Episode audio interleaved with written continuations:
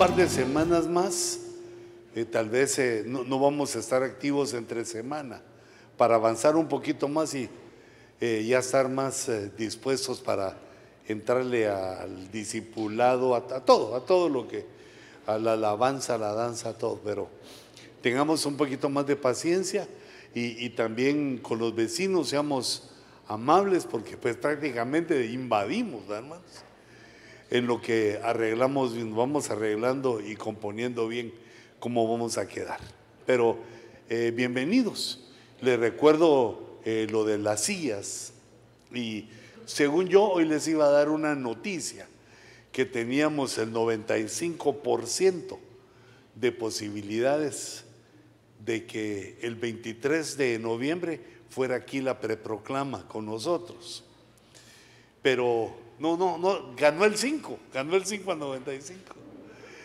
Y entonces el apóstol decidió hacerlo allá en Guatemala lo, comprendo, no, no me enojo, nosotros éramos como quien dice, si la situación está muy difícil allá, vengámonos para acá, pero, o yo les dije aquí, los espero con todo mi corazón, pero que así quedamos, de todo modo la proclama va a ser en la ciudad de Guatemala. Entonces eh, no hay sorpresa, solo eh, vamos a continuar arreglando nuestro, nuestro nuevo templo, nuestro nuevo santuario, y que el Señor nos ayude, nos agarre ministrados. Padre, Señor, te damos gracias. Por favor, Señor, bendice este púlpito.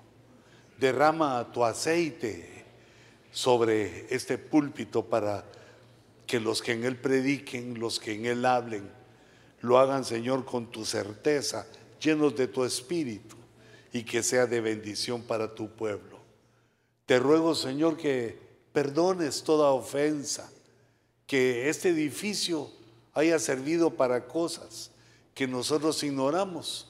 Perdona la iniquidad del hombre, el pecado, Señor, la inconsciencia, la transgresión. Perdona y que tu palabra, tu espíritu y la sangre preciosa que ministramos constantemente en esta casa traiga abundancia de perdón, de paz, llenura de tu espíritu y que vengan, Señor, de todos los puntos cardinales aquellas ovejas que han de encontrar aquí en tu casa la salvación. Danos tu palabra, Señor, en este primer, en la primera predicación de esta casa. Danos tu palabra, que el lenguaje espiritual sea entendido por nosotros por medio de tu espíritu y que nos des el entendimiento, la capacidad, que desates, Señor, de en medio de nosotros y actives los dones y el entendimiento de tu pueblo y de todos nosotros. En el nombre de Jesús. Amén. Y amén. Hermanos, no puedo pasarme por alto que hemos entrado a un tiempo de guerra en todo el mundo. No solo la de Ucrania y de otras latitudes que veníamos arrastrando, sino de una que es peligrosa porque tiene alcances eh, bíblicos, tiene alcances proféticos, históricos, nucleares, tiene unos alcances eh, tremendos que puede ser un polvorín para que comience la tercera guerra mundial. Estoy hablando en palabras, digamos, de los eh, señores que dan las noticias, las señoras, los señores que hablan de el juicio final, hablan de, hablan de Armagedón y hablan de destrucción, de Apocalipsis. Ah, no, de eso no hablan. De Apocalipsis hablan ellos, que son tiempos apocalípticos. Y entonces yo quisiera compartirles, eh, digamos, algo que el Señor me ha dado con respecto a, estas, uh, a esta guerra, para que de alguna manera nosotros vayamos entendiendo y, tengamos cuidado de no tomar partidos, de no tomar partido y no fanatizarnos. Por eso le puse al tema el extremismo islámico, pero también nosotros podemos caer en el extremismo. Nosotros sabemos que actualmente la iglesia es el pueblo de Dios. La iglesia es llamada por el apóstol Pablo, lleno del Espíritu Santo. Por eso eran hermosas las palabras que él escribía, no por su sapiencia, no por su sabiduría y conocimiento, sino porque el Espíritu Santo estaba ministrándolo, estaba, ungido el hombre y, y Dios lo estaba usando para que nos dejara esos mensajes. Mm, pero les decía esto porque nosotros somos el Israel espiritual. Actualmente somos el Israel espiritual y digamos la salida de nosotros como Israel espiritual, porque no hay otra forma de quitar a la iglesia que por medio del rapto. Ni aunque nos persigan, ni aunque no nos quieran, ni aunque nos humillen, ni aunque... No, no, no se puede, porque ya el Señor dijo que ni las puertas del infierno podían prevalecer contra la iglesia, porque Dios está con nosotros. A pesar de nuestras luchas, a pesar de nuestros problemas y circunstancias, Dios está con nosotros, eh, mejorándonos, haciendo que nos esforcemos. Esa es la orden, ¿verdad? Esfuérzate y sé valiente. Quiere decir, clavos van a haber, problemas van a haber, enemigos se van a saltar, pero como Dios está con nosotros, vamos a salir adelante. Entonces, el primer pensamiento es, creo que se va, digamos, agrandando el, eh, mensaje, eh, digamos, de Abraham. Abraham estuvo viviendo en tres lugares. En Ur de los Caldeos, allí nació. Era ureño, no uraño, ¿ah? sino que era de la ciudad de Ur. Y luego vivió en Arán y luego en Canaán. Pero él nació en Ur y cuando salió de Ur hubo varios eh, acontecimientos importantes que debemos tomarlos en cuenta. Por ejemplo, eh, murió su hermano Arán. Este, este Arán es un personaje, es un hermano de Abraham. Y está también Arán, que es un territorio geográfico, una ciudad y una parte geográfica. mejor digamos una ciudad. Está la ciudad de Arán y está el nombre de Arán, que era el hermano de Abraham que murió. Ahí les puse, hijo de Tare, Tare el papá de Abraham, hermano de Abraham, todavía no le habían puesto la H, y es el padre de Lot. Murió Arán, el hermano de Abraham, y entonces Abraham, por ser el primogénito, adoptó a Lot, que era el hijo que se había quedado eh, huérfano. Pero aquí solo una remembranza de cómo sucedió aquello eh, en Génesis 12. Eh, Creo que ahí se inicia la historia de Abraham. Ahora van a salir de Arán. Cuando sale de Arán, hay otra muerte en su familia. Cuando sale de Arán, muere su padre, Taré. Salen de Arán con la muerte de su padre. Eh, dice Génesis 11:32, los días de Taré fueron 205 años y murió Taré en Arán. Murió Taré en Arán. Arán se llamaba su hijo que había fallecido y Arán la ciudad donde se fueron. Quizá se fue a vivir allá por nostalgia, se recordaba de su hijo, eh, qué sé yo, pero se fueron a vivir allá, eh, Taré, Abraham, con toda su familia, con Sara, o Saraí, y también iba Lot y todas sus posesiones, se fueron para allá. Ahora lo importante, parte de lo que queremos ver es que la salida de Arán, cuando Abraham salió de Arán, fue en el año 2023 después de que Adán salió del huerto. Cuando el hombre empezó a contar el tiempo, a la salida de Adán del huerto, eh, por el castigo del pecado, ahí tomamos, eh, empezamos a tomar los días contados porque eh, perdimos la inmortalidad. la humanidad perdió la inmortalidad y fue en el año 2023, después de que Adán salió del huerto, cuando salió Abraham de Arán y triste con la muerte de su padre. Bueno, e-, ese es un, puntacho que les quería hablar. Luego ahora les quería enseñar dónde está Arán. Mm, solo que no traje mi... Eh, con rojo, vamos a ver. Ahí mira. Y entonces vemos aquí abajito, aquí está Ur de los Caldeos. Ahí en la línea roja que viene para acá, ahí es, se, mira re bien en la pantalla, mejor que yo. De Ur a Arán, todo ese caminar eh, lo hizo Abraham y también con su padre, con todas sus cosas. ¿Te imaginas aquel campamento? que se levantaba todos los días, era, fue una especie de éxodo con toda la familia de Abraham. Y luego descendió, ahí sigue la línea roja que pasa por todo lo que ahora es Israel. Ahí descendió eh, Abraham hasta llegar a, a Egipto, ya en la parte verde donde termina la línea roja, por aquí, mira. Ahí es cuando viene un hambre sobre la tierra. Y Abraham va a Egipto, baja a Egipto, porque ahí había alimento. Y pues resulta que ahí tiene problema de su esposa, que le gustó a Faraón. Y como dijo la media mentira, de que eh, esa mujer era su hermana, y sí era su hermana, pero su media hermana. Y entonces, eh, pues Faraón la enamoró, la enamoró y bueno, e-, ese es otro asunto, pero bajó hasta, hasta Egipto Abraham.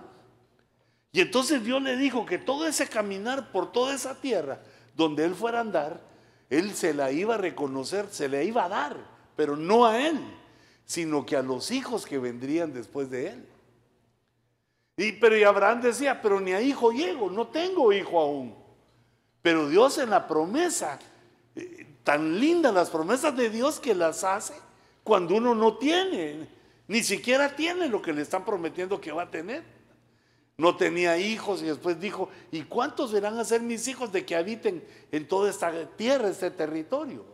No sabía que los hijos de Abraham se iban a, a salir hasta nosotros, porque Abraham es nuestro padre por la fe. Él es el padre de la fe y resulta que también entonces es padre de un pueblo espiritual y es el padre, digamos genéticamente hablando, es el padre de los hebreos también.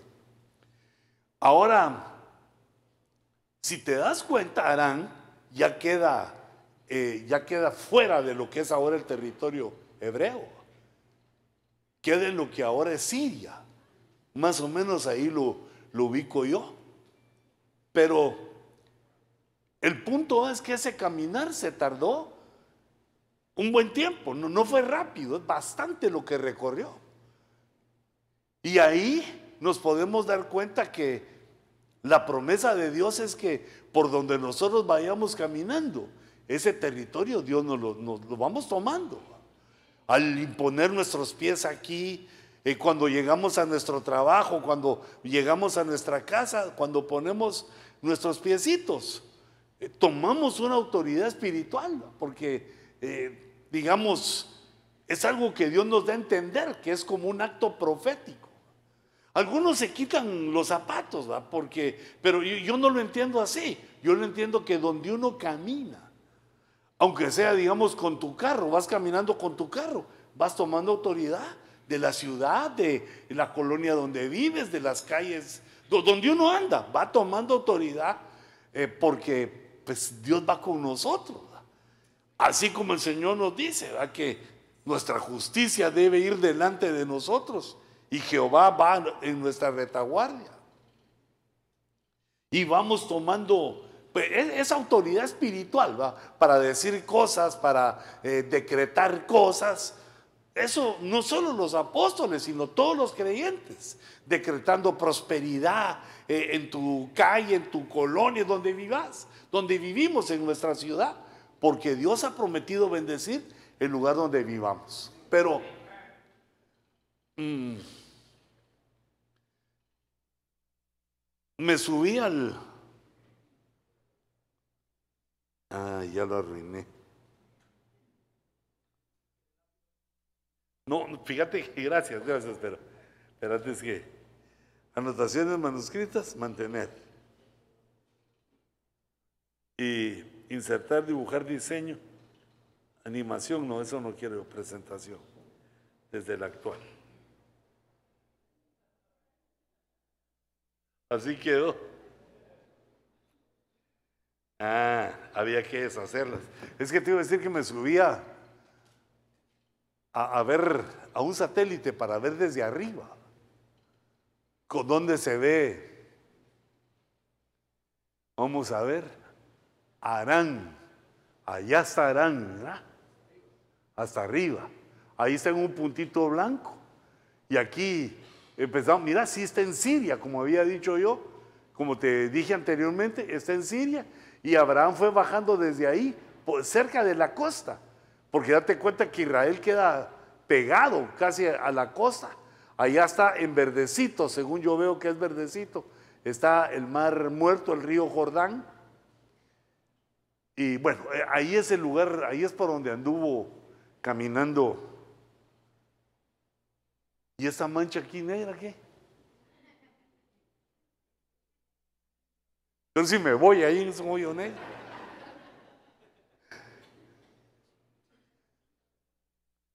Entonces ahí anduvo proféticamente Abraham por aquellas tierras, solo él con Lot, sin hijo. Aquí tenía otro, otro mapita yo, mira, pero ya, ya lo rayé.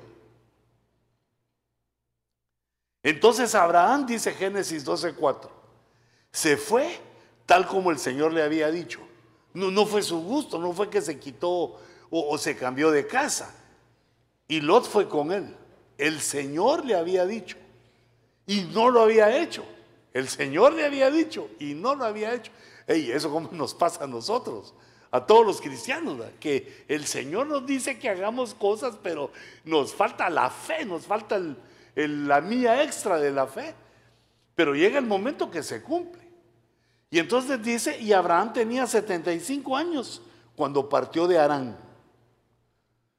Y tomó a Abraham a Sarai, su mujer, a Lot su sobrino y todas las posesiones que ellos habían acumulado.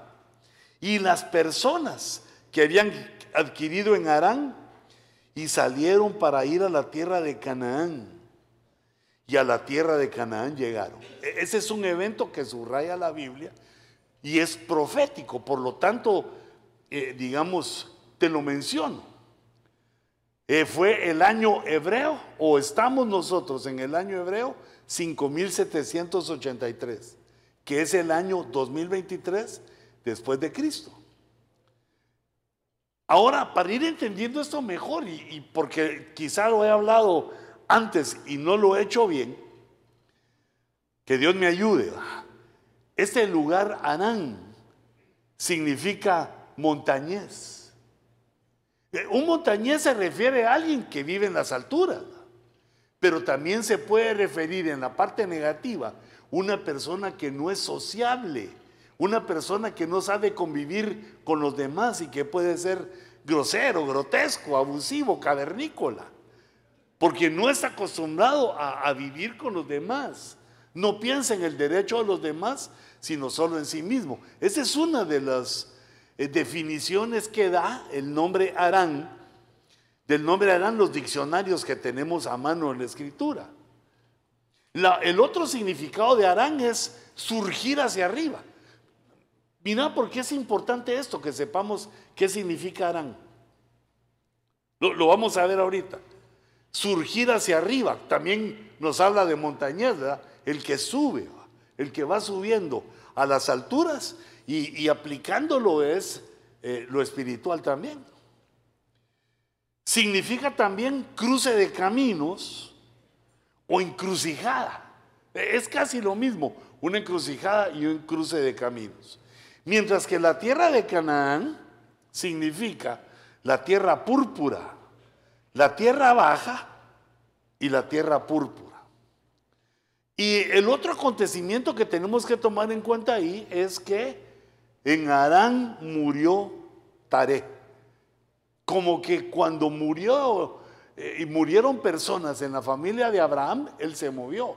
Cuando murió su hermano en Ur, se fueron de Ur. Cuando murió su padre en Arán, se fueron de Arán a vivir a la tierra de Canaán, a la tierra que le le empezamos a llamar ahora tierra prometida. Y yo hacía un dibujito para que entendamos esto.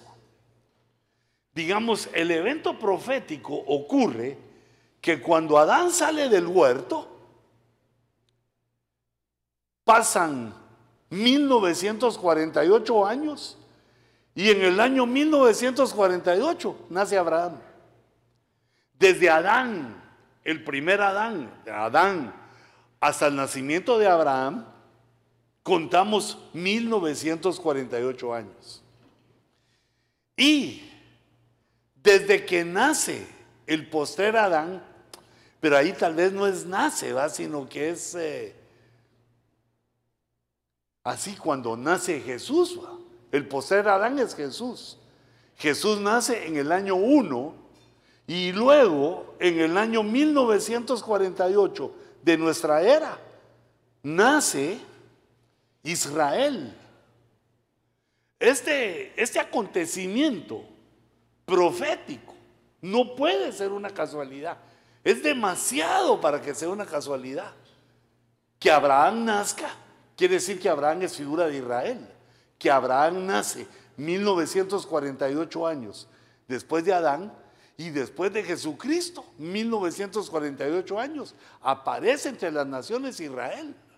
Y que la estamos tomando en cuenta ahorita porque están echando bala por todos lados. Y aquí hay una serie de situaciones que si ellos tienen la razón, que si no la tienen, que es el pueblo de Dios, que a ellos los atacaron. Ah, hay varias situaciones ahí que quiero comentarles para que nosotros seamos equilibrados. Porque en medio de todo aquí está el Señor. Pero este evento que es algo maravilloso para mí. Esto se llama diseños. Cuando las cosas se repiten. Ah, como eh, digamos en una poesía tiene un diseño porque se repite alguna frase, alguna oración y le va dando sentido. Por ejemplo, cuando David escribe eh, aquel poema cuando muere Saúl, que es un poema fúnebre, es una elegía, se llama. Cuando lo escribe, digamos, el diseño es que repite varias veces, ¿cómo han caído los valientes? Porque le está diciendo a Saúl, eras un valiente, y tu hijo Jonatán era un valiente. ¿Cómo han caído los valientes? Y, sigue dando su poema, y se repite. Así como también, digamos, en un traje, en una tela o algo, se repite el diseño. Se va repitiendo parte del diseño y entonces en un diseño vemos que hay una mente, hay, es algo creado. En la naturaleza solo así, no hay diseños, sino que cuando viene una mente inteligente, crea el diseño de lo que ya está hecho, se crea el diseño. Entonces, este es un diseño profético tremendo importantísimo para esto que vamos a ver. Bueno, esto que les quiero mostrar, esto que he investigado, pues un poquito.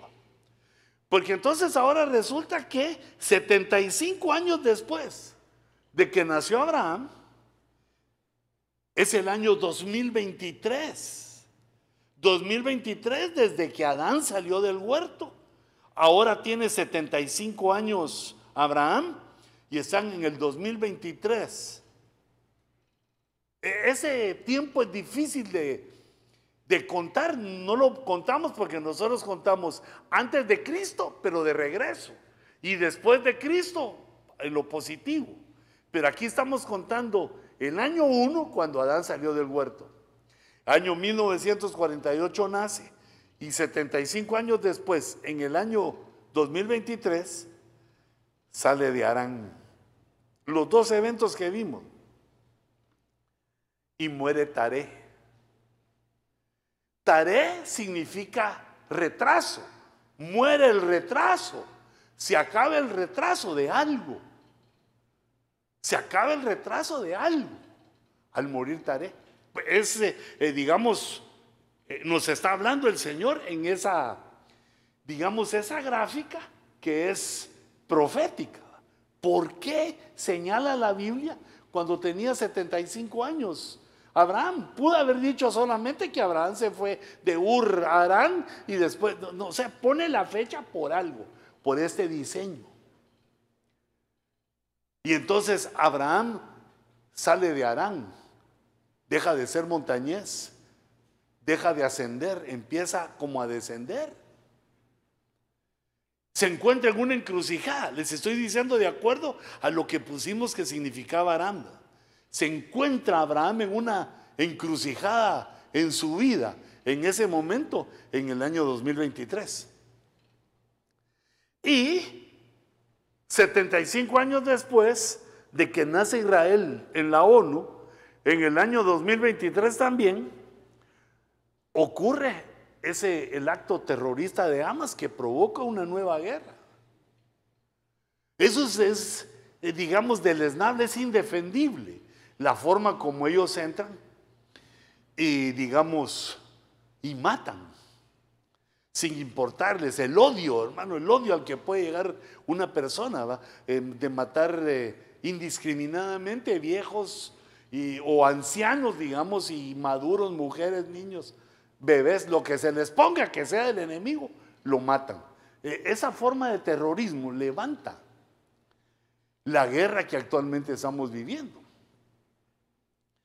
Eh, bueno, pero eh, quiero hacer esos comentarios después. Ahorita otro evento que pasa ahí. ¿Qué otra cosa pasa? Se le llama, es una guerra porque Israel sufrió una invasión. Y es lo que nos habla Mateo 24, rumores de guerra.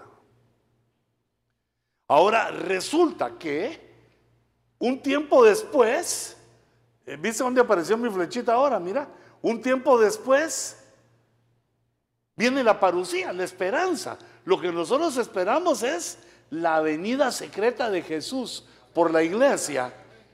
Pero le puse parucía en interrogación porque no sabemos cuánto. No hemos alcanzado, no nos ha dado Dios esa revelación. Por eso le puse X días. Pero sí se mira que esto está que truena. Yo hasta me quiero apurar para terminar aquí en la iglesia, para que por lo menos se termine antes de irnos. Pero siento que es, eh, digamos, tan, tan pronto con estos eventos en los cuales, eh, digamos, todo el mundo se siente involucrado las naciones involucran, eh, las personas, las religiones. es una, digamos, una situación que provoca que se involucre todo el mundo. No tanto con Rusia y Ucrania. Eso no, sí, pues sí se sabe, sí, duele la guerra, pero no tanto como esta, que comienza en el año 2023 y es, eh, digamos, el diseño que en 2023 salió Abraham de Arán. Entonces ahí yo me pregunto, ¿desde cuándo viene la parucía? Faltan X días, que no sabemos. Pero lo que sí sabemos es lo que dice la escritura, que cuando digan paz y seguridad, yo puse ese verso, fíjate. ¿Pero dónde? Aquí. Aquí lo puse. Ahorita nosotros estamos ante Israel, Israel apóstata. Por eso te digo que hay que ser equilibrado. Los hebreos, ahorita, no le hacen culto a Jehová, porque no pueden, porque no hay templo, no hay culto. Y entonces, digamos, hay eh, medio celebración de fiestas, porque todas las fiestas que celebraban los hebreos eran en el templo. Entonces ellos están, desean el templo, que es uno de los eventos proféticos por cumplirse, que podría haber sido en esta guerra. Y yo digo que ese proyectil que le dio al hospital, mejor se lo hubieran tirado a la mezquita esa que está ahí. Porque hermanos, es en el momento de la guerra donde no se puede pedir, no, se puede pedir nada, no se puede pedir, ay, no, no me des tan duro. Ah, no, no hagas esto, no hagas lo otro, aunque la guerra tiene leyes. Pero son momentos de error, de equivocación, se me fue un balazo por acá, un proyectil. Yo digo que ellos podrían, o que sería una de las señales de, tan prontas para el, rapto, que edificaran, que edificaran este, el templo.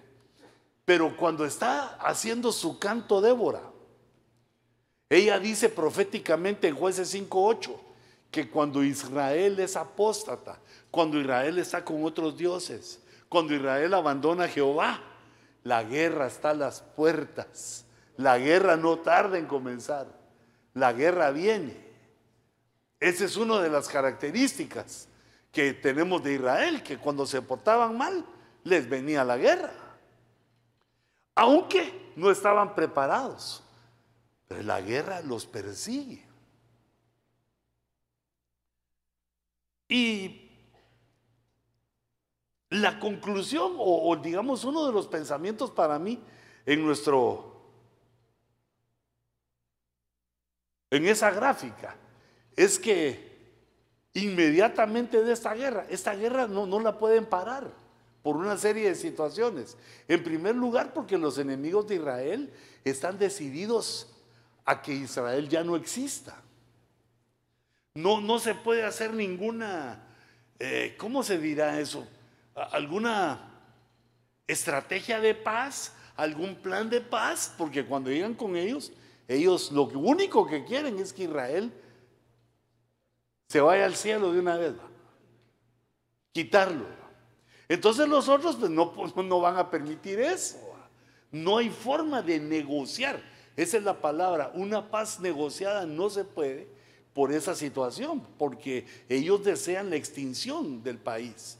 Y lo que pasa es que el país es más poderoso que ellos, no solo por sus armas, sus estrategias, porque Dios está con ellos, sino porque tienen más de todo. Son un país. Los palestinos nunca han tenido una constitución política, no han sido un país. Es más, el nombre palestino lo pusieron los romanos para enojar a Israel. Quitaron de la tierra el nombre de Israel y le pusieron Palestina. Porque los hebreos eran difíciles de dirigir, de, dominar, aunque eran esclavos. ¿Te acuerdas lo que le dijeron a Jesús? Nosotros no somos esclavos de nadie, le dijeron. ¿Y cómo no si eran esclavos de los romanos? Los tenían dominados, pero eran así indómitos, eran así rebeldes, puro latín. No, no, no, no, no, no puro latino, sino que nosotros somos los espirituales, los ex rebeldes. Entonces, esa guerra podría concluir, digamos, va, a pasar tiempo, porque esos no van a parar hasta que destruyan al Hamas. Y creo que hacen bien, porque si no, esos vuelven a agarrar fuerza y vuelven a hacerlo porque es un, es un grupo terrorista, pero no todo tiene Israel la razón, no en todo. Pero el punto es que teniendo la razón o no, la profecía bíblica nos señala que tiene que llegar un punto en el cual aparezca un hombre que ofrezca la paz. Y cuando, diga, cuando digan, no, no, no digamos porque nosotros, primero Dios que no estemos ahí, que cuando estén diciendo paz y seguridad, ¿cuántas guerras hay ahorita? Pero cuando toda la humanidad esté diciendo paz y seguridad, entonces la destrucción vendrá sobre ellos repentinamente. Nosotros estamos entendiendo que la destrucción repentina comienza con la tribulación. Porque la tribulación comienza cuando salen los seres del abismo y atacan sin matar a la humanidad. La atacan. Y dice, como, como parecido, semejante a dolores de parto a una mujer que está encinta. El parecido es que cuando le empiezan los dolores a una mujer, va aumentando el dolor en cada ciclo de dolores. Le da un descanso y vuelve a aumentar, un descanso y vuelve a aumentar y ya no cesa hasta que da luz. Y no escaparán, dice 1 Tesalonicenses. Mas vosotros, ¿quiénes serán esos vosotros? Nosotros. Mas vosotros no estáis en tinieblas para que el día os sorprenda como ladrón. Entonces yo pienso que de aquí, digamos del año 23 que estamos viviendo con esta guerra, podría ser el momento que surja ese gran líder. Porque se dan cuenta que ahorita nadie puede. Hablan, hablan los líderes que están del lado islámico y no se puede encontrar la paz. Eh, hablan los líderes de Occidente, tampoco.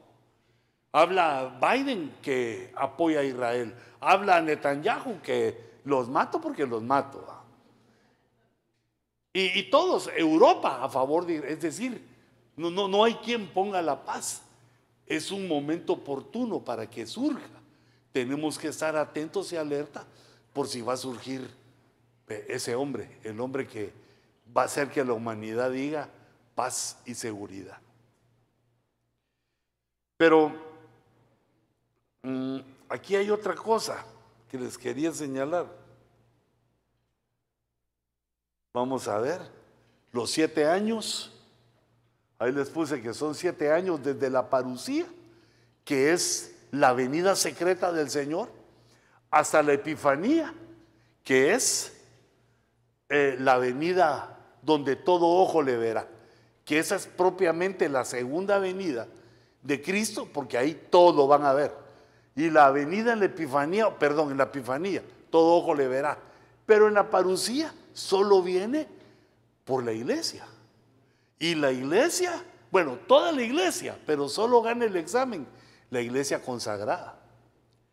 Por eso, hermanos, la predicación, la enseñanza va dirigida no a que adoptemos una santidad con hipocresía, sino que vayamos creciendo espiritualmente en conocimiento, en dones, en frutos del Espíritu, que vayamos creciendo en el Espíritu Santo para que alcancemos una estatura, que seamos dignos de ese llamamiento maravilloso, porque no solo es el arrebatamiento, no solo es la parucía, sino que son las bodas del Cordero que es algo maravilloso para mí.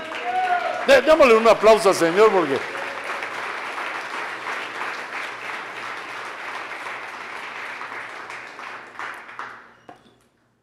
Tanto que me tardo en hacer mi dibujito y rápido me lo he hecho. Pero para que salga rectecito y todo. Pero ocurre otro evento. Este con líneas verdes lo puse Resulta que en el año 1973 hubo una guerra que se llamó la Guerra de los Seis Días.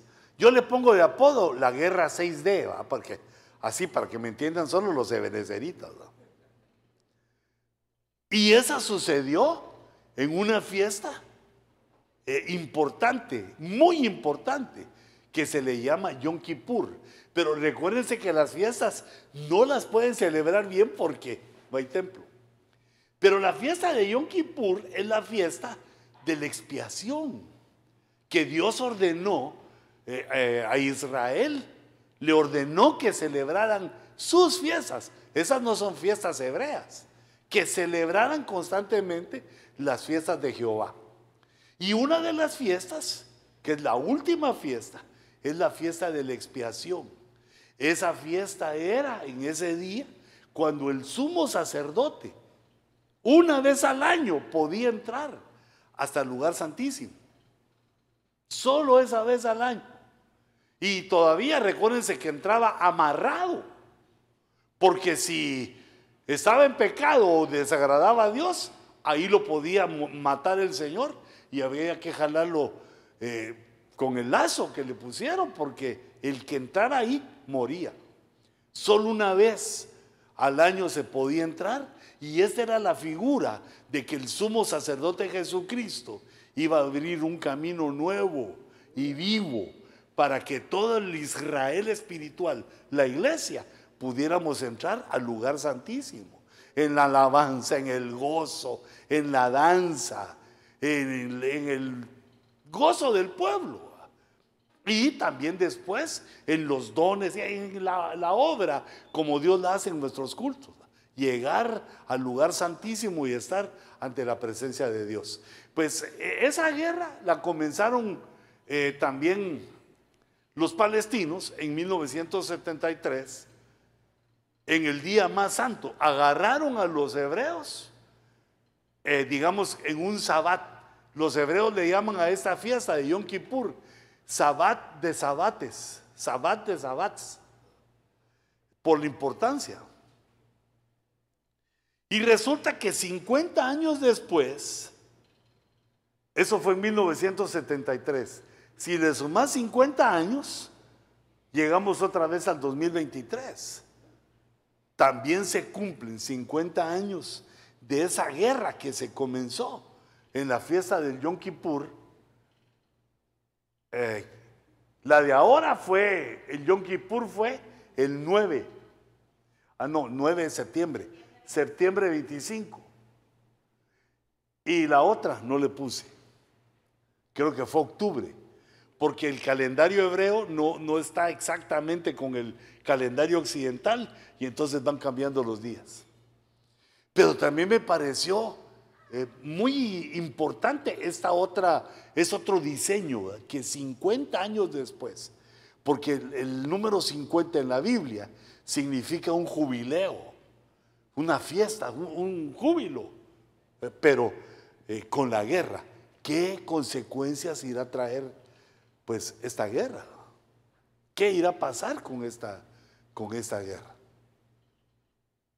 Pero eh, digamos las otras enseñanzas, lo que he ido hablando en el año desde que nos dimos cuenta de que el 2023 eran 75 años después de que Adán naciera y que era un año importante porque salía de Arán, eh, Abraham. Pero yo quisiera hablarles de cómo dice la Biblia, de la imposibilidad de paz. Ambiente, este olor a guerra que hay en todo el mundo, es porque ya está profetizado, no es algo que digamos, ¿y de dónde salió esto? Sino que el Salmo 83 nos anuncia, eh, lo vamos a ver más despacito, pero quería ver con ustedes este, estos versos que dice, cántico, salmo de Asaf. Y dice Asaf, oh Dios, no permanezcas en silencio, no calles, oh Dios, ni te quedes quieto, porque he aquí tus enemigos rugen y los que te aborrecen se han enaltecido, han prosperado, están arriba. Hacen planes astutos contra tu pueblo. Digamos, una de las formas que utilizan, eh, digamos, eh, los palestinos como un plan astuto es que, digamos, se meten, como lo hicieron ahora, y luego le salen las fotos de lo que hace Israel. Y todo el mundo deja de asustarse por lo que hicieron ellos y se asustan de las fotos y todas las noticias que vienen de lo que hace Israel como respuesta al ataque que le dieron. Son planes astutos contra Israel. Y juntos esos enemigos conspiran contra tus protegidos. Han dicho, venid y destruyámoslos como nación. Está profetizado eso que quiere eh, Irán y los países árabes de que sea destruido Israel Está profetizado en el Salmo 83. Han dicho, venid y destruyámoslos como nación. para que ya no haya memoria del nombre de Israel. Pero eso, eso no va a pasar, eso es imposible, porque Dios está con ellos, Dios tiene planes y profecías con el pueblo de Israel. Y luego también veo yo importante que los enemigos, los enemigos de Israel son descritos en este salmo. En el verso 5 dice, porque de corazón han conspirado a una, hacen pacto contra ti.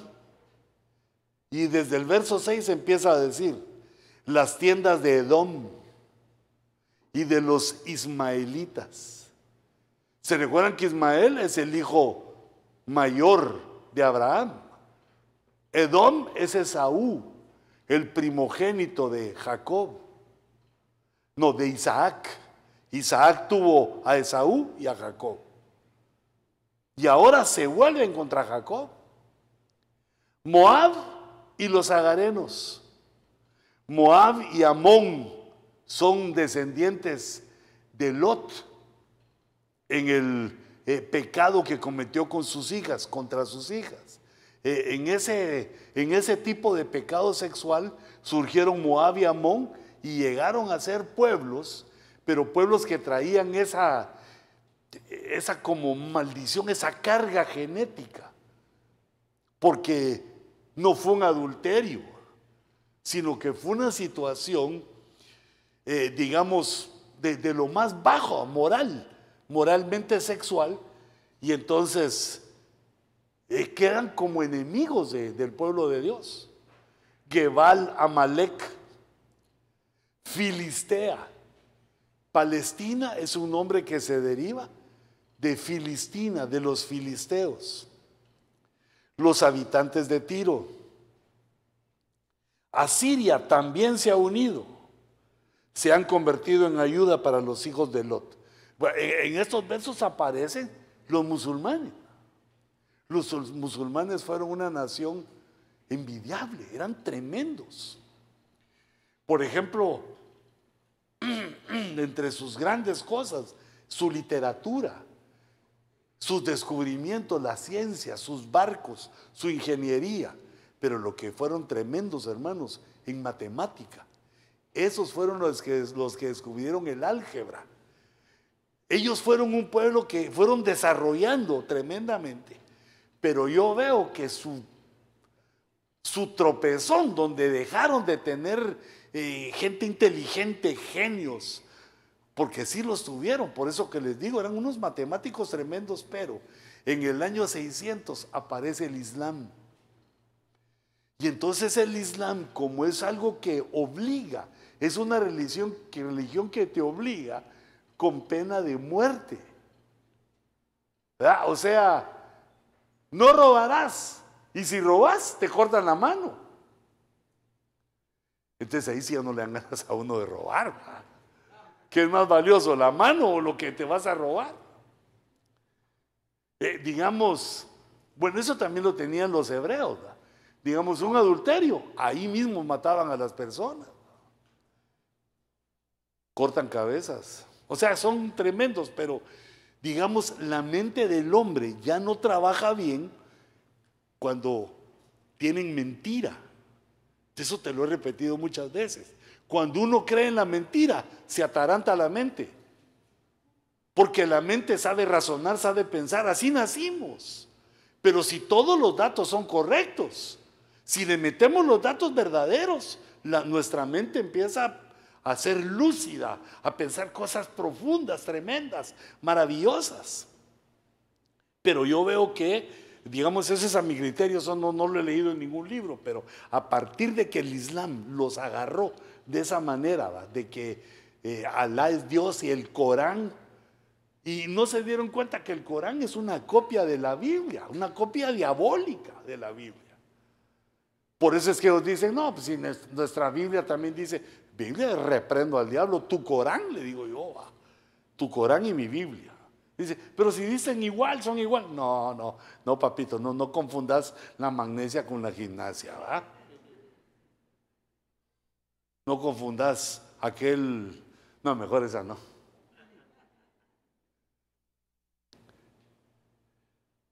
Y todos estos países, todos estos hombres se volvieron naciones y son musulmanas. Lo, el musulmán te hace creer cosas que no es la verdad. Y ahora Cristo viene a nosotros y nos hace creer en la verdad. Pero es voluntario. Por eso es que la mente del cristiano, la mente del Hijo de Dios, empieza a pensar mejor. Empieza a ver las cosas.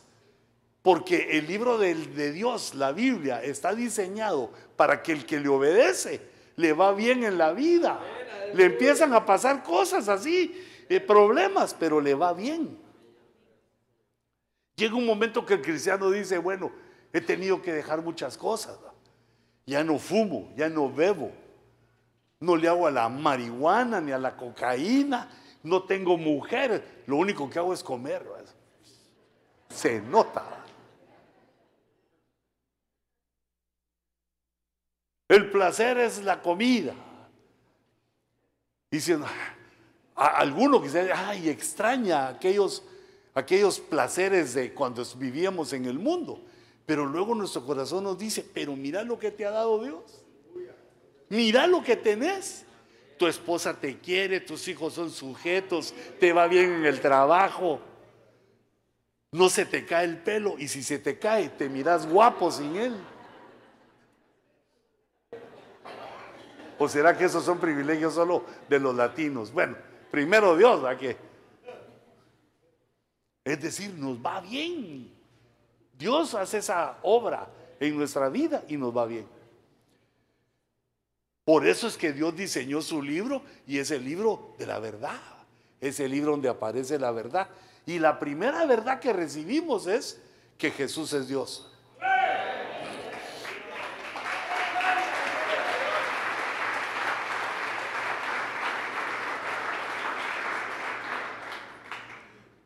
Ahora, eh, quisiera pasar a esto. Mira, en toda la, nación de Israel, en la lucha de China, Rusia contra Estados Unidos, capitalismo, comunismo, en todo eso, el plan está metido el diablo. El diablo es el que provoca la discordia entre los hombres. Pero como es invisible, pero de plano que ahí está metido, hijitos. Entonces, el estado profundo, yo le llamo el estado profundo a, todos los, aquellos comités y cosas secretas de los Illuminati, todos esos. Para mí son el estado profundo, porque son los que, eh, digamos, en las sombras gobiernan el mundo, deciden quién gana, quién pierde, qué guerras se comienzan, qué guerras no quien quede presidente, son los que dominan, eh, digamos, en la sombra, tienen un dominio mundial. Estos, desde hace mucho tiempo, desde el siglo XVIII, empezaron a utilizar como instrumentos de guerra a los musulmanes, a los islámicos, porque tienen en su genética una capacidad de violencia tremenda. Son guerreros, les gusta la guerra. Se recuerdan que a sus padres les profetizaron que, eh, digamos a Esaú, le profetizaron que iba a vivir donde había esterilidad y que iba a vivir por su espada. Y a Ismael, que es el padre de los árabes, le profetizaron que de su arco, de su arco y flecha iba a vivir. Entonces eso tienen en la genética una capacidad de guerreros. Digamos, uno ahorita se hace el valiente, pero ya ves a uno de esos cuates ahí que está contra uno, ya le pide perdón, ya se le habla para hermano, no, no hermano, yo soy a favor suyo, hermano. Si uno no sabe hablar el idioma, pues se lo inventa ahí. Entonces, mira, pasando una, una revista, eh, digamos, una revisión a la historia. Los que descubrieron esto fueron los de Gran Bretaña, Inglaterra. Desde el siglo XVIII utilizaron a los islámicos, a los ejércitos islámicos que ellos pagaban y organizaban.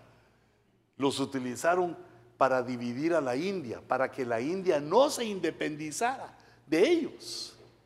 Y lo lograron, tuvieron, eh, tuvo efecto eso, tuvieron un gran tiempo, muchos años todavía, en, el cual estuvieron gobernando la India porque no se podían, no se ponían de acuerdo. Cuando un país no se pone de acuerdo, pues, está dividido, no, no puede ser libre. Entonces así lo usó Gran Bretaña. Luego Napoleón, que era un estratega de, los mejores estrategas de la historia para la guerra, utilizó esa estrategia que era utilizar como arma de guerra a los islámicos, al Islam. Solo que Napoleón lo utilizó contra Gran Bretaña y ya iba logrando sus objetivos hasta que cometió un error y perdió. Empezó a perder fuerza y poder, pero si hubiera seguido como estaba, conquista Gran Bretaña porque enviaba. Y como digamos el Islam, eh, digamos la, la, gente que vive en el Islam, tienen muchos hijos, hasta ocho, dicen los en Suecia que de siete a ocho hijos, eso sí nos pegan por toda la cara a los latinos. Porque un latino ya con cuatro se asustó. Si llega a seis, ya ora. Pocos los que llegan a ocho.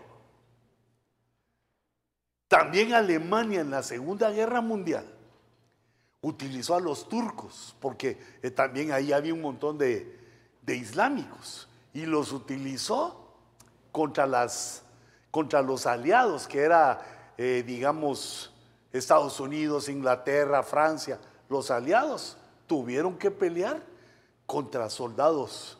No soldados, porque el, el Islam no está bien preparado. En chancletas se van a la guerra estos, hermanos. En chancletas y con machetes que no, eh, digamos, no, piden su casco, no. Si no hay, no hay, así se van porque son violentos. Y, lograron, los turcos, lograron en la Primera Guerra Mundial calmar a los aliados, no, no los dominaron. También los nazis, mira Hitler, el propio Hitler, en esas divisiones SS, que eran, digamos, lo más selecto del ejército de Hitler, la treceava y la veintitrésava división eran islámicos, era el Islam. Los tenían apartaditos, no mucho con los demás alemanes, pero eran tremendos. O sea que esto ya lo han usado antes. Estados Unidos lo utilizó contra la Unión Soviética. Cuando la Unión Soviética quiso llegar a, a Afganistán, le levantaron varios grupos terroristas, ejércitos terroristas. Y, Rusia perdió la guerra. Y donde se metió Rusia, hasta que los rusos lo descubrieron, que utilizaba como instrumentos de guerra. Estados Unidos también aprendió eh, esa que es una estrategia del Estado profundo, pero es una estrategia poco moral, sin moral, porque pone como carne de cañón a los, a los islámicos. Y también Estados Unidos utilizó a los talibanes, a los hermanos musulmanes, utilizó así grupos terroristas. Incluso ISIS fue destruido porque eh, se les había sublevado. Igual Bin Laden fue equipado por Estados Unidos como ISIS fueron equipados y enviados a hacer tareas como instrumentos de guerra. Y cuando se voltearon, cuando ya no quisieron, entonces pues los, los desarticularon y los, los eliminaron. Varios de esos ya no existen.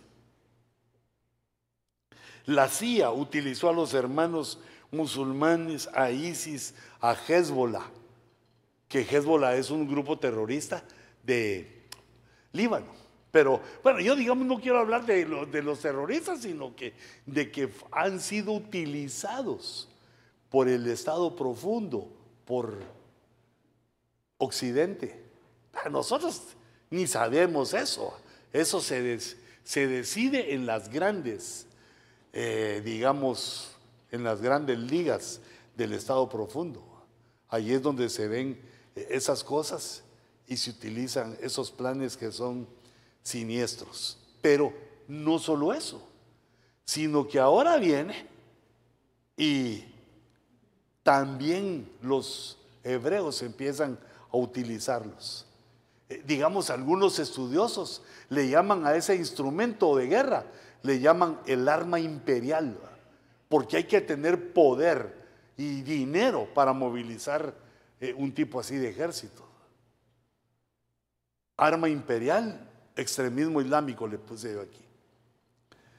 Entonces, del estado profundo, digo yo, que está metido en esto, porque digamos las primeras compras de tierra que se hicieron en lo que era Palestina, ahora es Israel, las primeras tierras a nombre de, de judíos o de hebreos, los hicieron con el dinero de, de, este señor Rothschild, que ahí lo menciono, que es a todas luces unos de los que pues participan del Estado Profundo Mundial.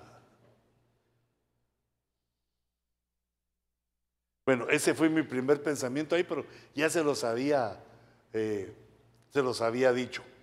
Ahora, aquí hay un desprecio grande a los, a los árabes y al Islam. Porque recuérdense que son descendientes de Cam. Cam, hijo de Noé. Estos son camitas. No hace que esas camitas son para dormir, que puse ahí. Esos son descendientes de Cam. Por lo tanto, son camitas. Y la maldición que le dio Noé a Cam por haberlo visto desnudo y haberse burlado de él, es que le dice, siervo de siervos serás. O sea que está el jefe, ¿va? La segunda grada es el siervo. Pero Noé se inventó una tercera grada. Siervo de siervos. Ese es como aquel latino que está trabajando con el que no hace nada y cuando le preguntan, ¿verdad? ¿Y usted? Yo soy ayudante del que no hace nada. No, como es? ¿Y usted qué hace? Nada. ¿Y su ayudante? Y esta persona, yo soy ayudante de él. Tercer nivel, el siervo del siervo y el amo. Mira, una, digamos, esa maldición al principio no se sintió, porque dijo, dijo Noé, siervo de siervo será Canaán. Y Canaán ya es nieto de Cam.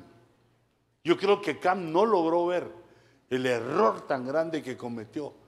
Porque hermanos, como vivimos, las familias vivimos en una casa, debemos tener cuidado de nuestra sexualidad. Digamos, nosotros no debemos permitir que nos vean desnudos. Pues nuestros hijos. De guardar esa moral porque le va afectando a uno en la cabezota. Ya cuando uno va madurando, ya tiene la capacidad de, soportar, eh, digamos, un bombazo de ver una desnudez. Pero cuando uno es niño, le afecta, todo eso afecta. Eh, no digamos otras situaciones, no, no besar a los niños en la boca. ¿Verdad? No por los microbios, porque creo que ellos tienen más que uno, pero porque no es correcto. Yo te pido que lo juzgues tú, con tu conciencia, con tu moralidad.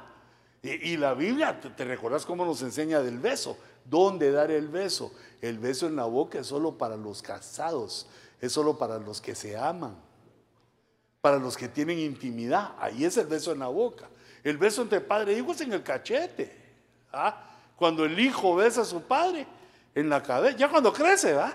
En la cabeza o en, el cachete. El hijo pródigo besó a su padre, o perdón, el padre besó en el cuello a su hijo. Y también María se tiró a los pies de Jesús y los besó. Solo, solo los de Jesús se besan.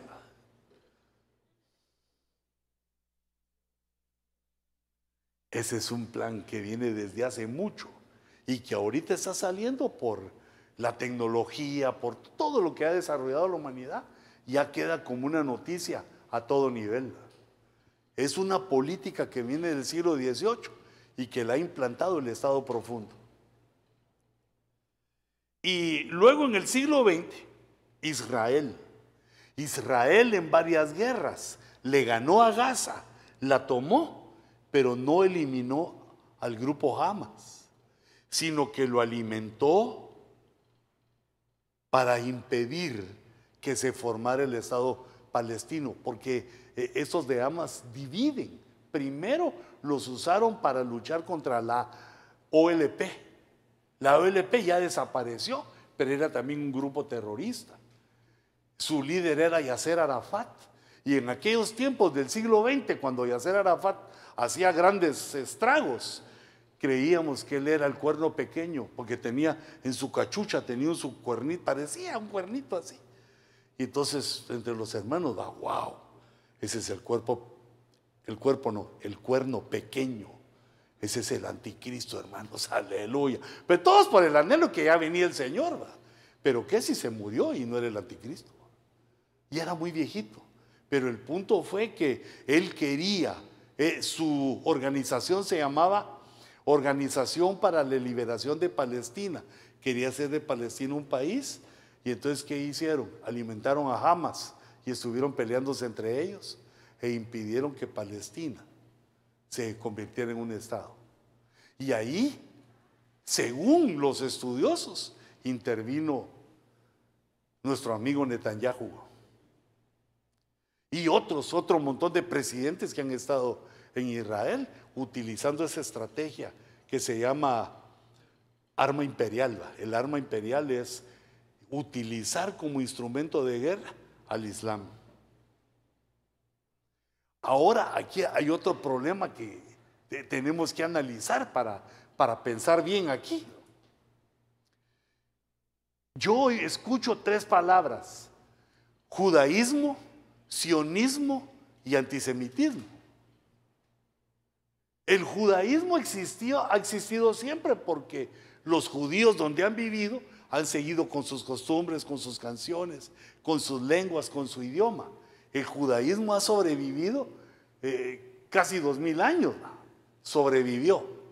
Pero el sionismo comenzó o, o, se hizo fuerte después de la Segunda Guerra, la Segunda Guerra Mundial.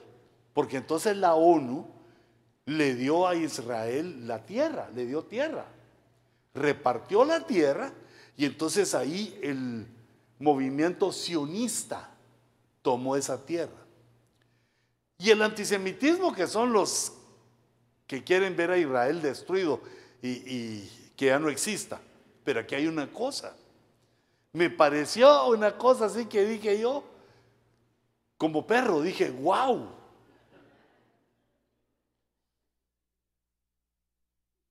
Porque estoy oyendo en las noticias a un grupo de ortodoxos, judíos ortodoxos, esos son los que los más minuciosos con la escritura, que dicen que los sionistas han cometido una gran abominación al poner a Israel, al hacer el territorio de Israel. Y le pregunta, ¿pero por qué? ¿Por qué ven ustedes una abominación? Porque ese, el Estado de Israel, se va a formar con el Mesías al frente. Porque aquellos lo que tienen idea es el milenio. Cuando en el milenio Jesús al frente de los hebreos eh, lleven el mensaje a todos los sobrevivientes, a todo el mundo. Son los que van a predicar durante el milenio, los hebreos. Y Israel va a existir y Jesús como líder y sus doce apóstoles en tronos también. Entonces ellos dicen que Israel debe existir a partir del milenio y que lo que han hecho ahorita desde 1948 los sionistas es una herejía, una abominación, una iniquidad. De todos los maltratan. Entonces me doy cuenta que no todos los judíos están en el mismo sentir, sino que los que están en la tierra, eh, allá en el Medio Oriente, son los sionistas. Fue el movimiento sionista que da lugar al Estado de Israel, pero los judíos no están de acuerdo, ni los antisemitas. Los antisemitas los quieren destruir y el judaísmo quiere eh, esperar otra fecha. Se me olvidó que hay una cosa llamada reloj.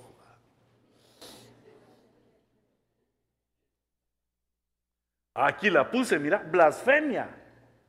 Constituir un Estado sin el Mesías.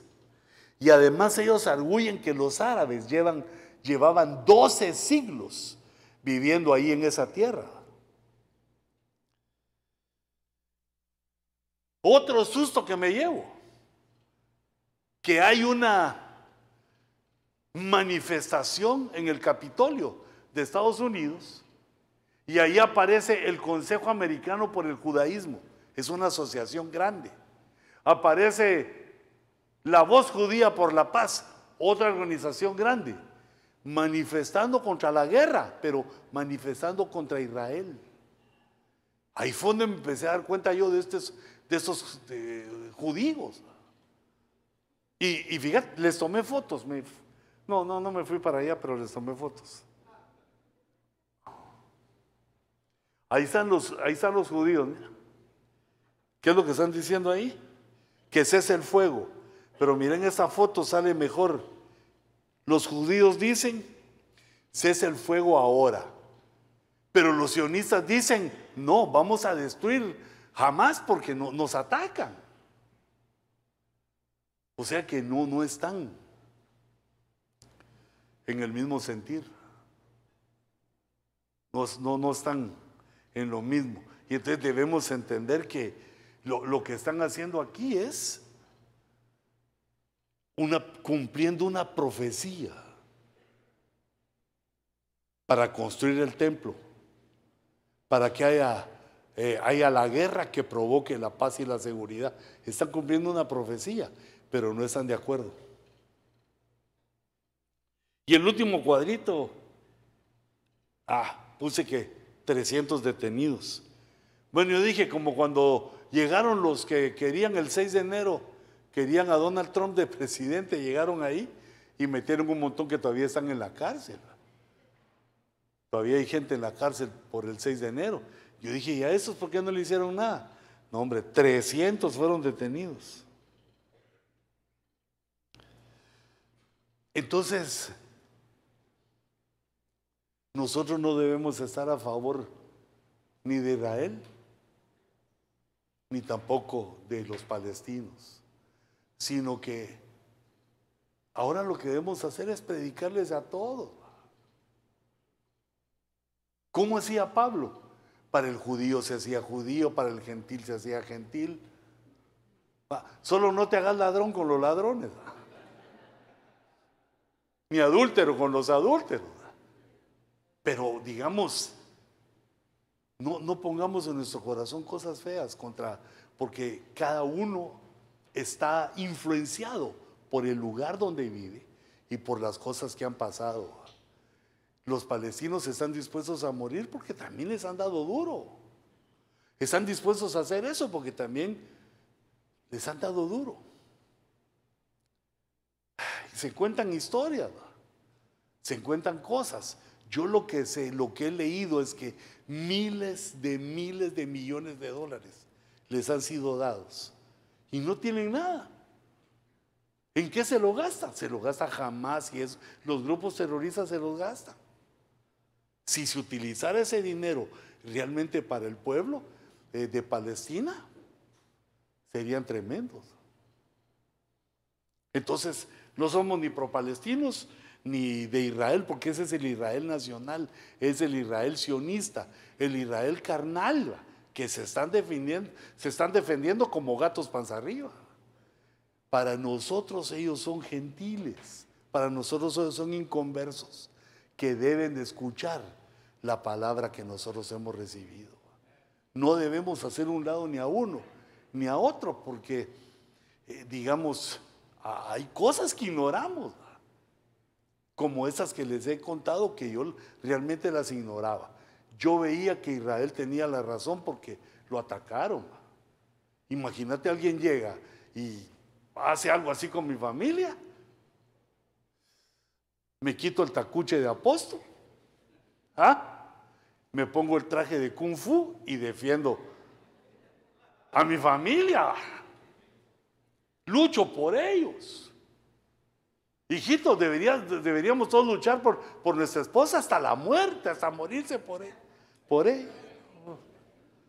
Como ocho amenes nada más. Hijitas, si oyen que entra un bandido así, salgan corriendo porque esos no van a, querer morir por ustedes. No, lo que pasa es que al latino le pasa como a Hulk, así es uno tranquilo, lo cachetean y todo, pero ya sí se ponen feos con la familia de uno, se empieza a poner uno verde, así va. Y es capaz uno defender a los que aman. Le salen a uno fuerzas de flaqueza. A mí una vez me pasó eso. Estábamos con el apóstol Sergio, solo que era pastor, habíamos varios hermanos ahí. Y llegó un hermano y se portó abusivo, pedante con él. Y entonces todos nos pusimos así como, y este incircunciso, va. Como defendiendo a David, ¿verdad? Apóstol, ¿me das permiso de matar a este incircunciso que te está ofendiendo? Solo que como no es tanto de matar, ¿va? Pero uno de los hermanitos le dijo, hermano pastor, ¿cuál es la disciplina por romperle la cara a este? Y entonces yo le contesté, como era anciano, le contesté, dos minutos, dos minutos de disciplina. De ella, acábalo. ¿va? Pero no, pero no, no, no debemos ser así, sino dominarnos. El hombre hace lo malo. La guerra existe porque no está Cristo en sus corazones. Y nosotros venimos aquí a predicar el Evangelio. Y aquí Dios nos trajo para comenzar con fuerza un movimiento de evangelismo en, en esta zona si aceptamos el reto.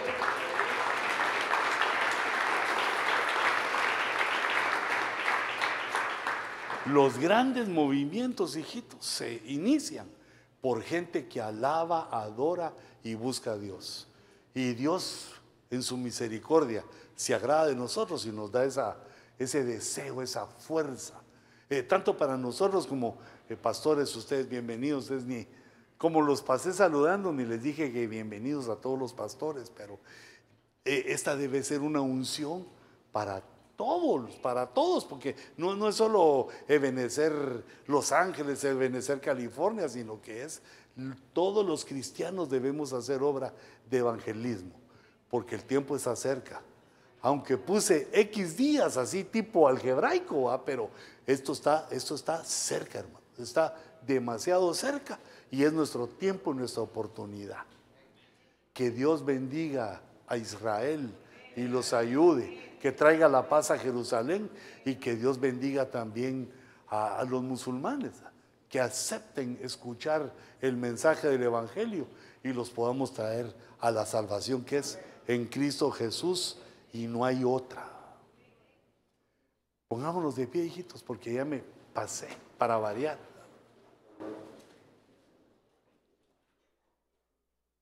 Es como aquí no veo a los, a los morenitos moviéndose por ahí, como quien dice, ya queremos hacer la limpieza.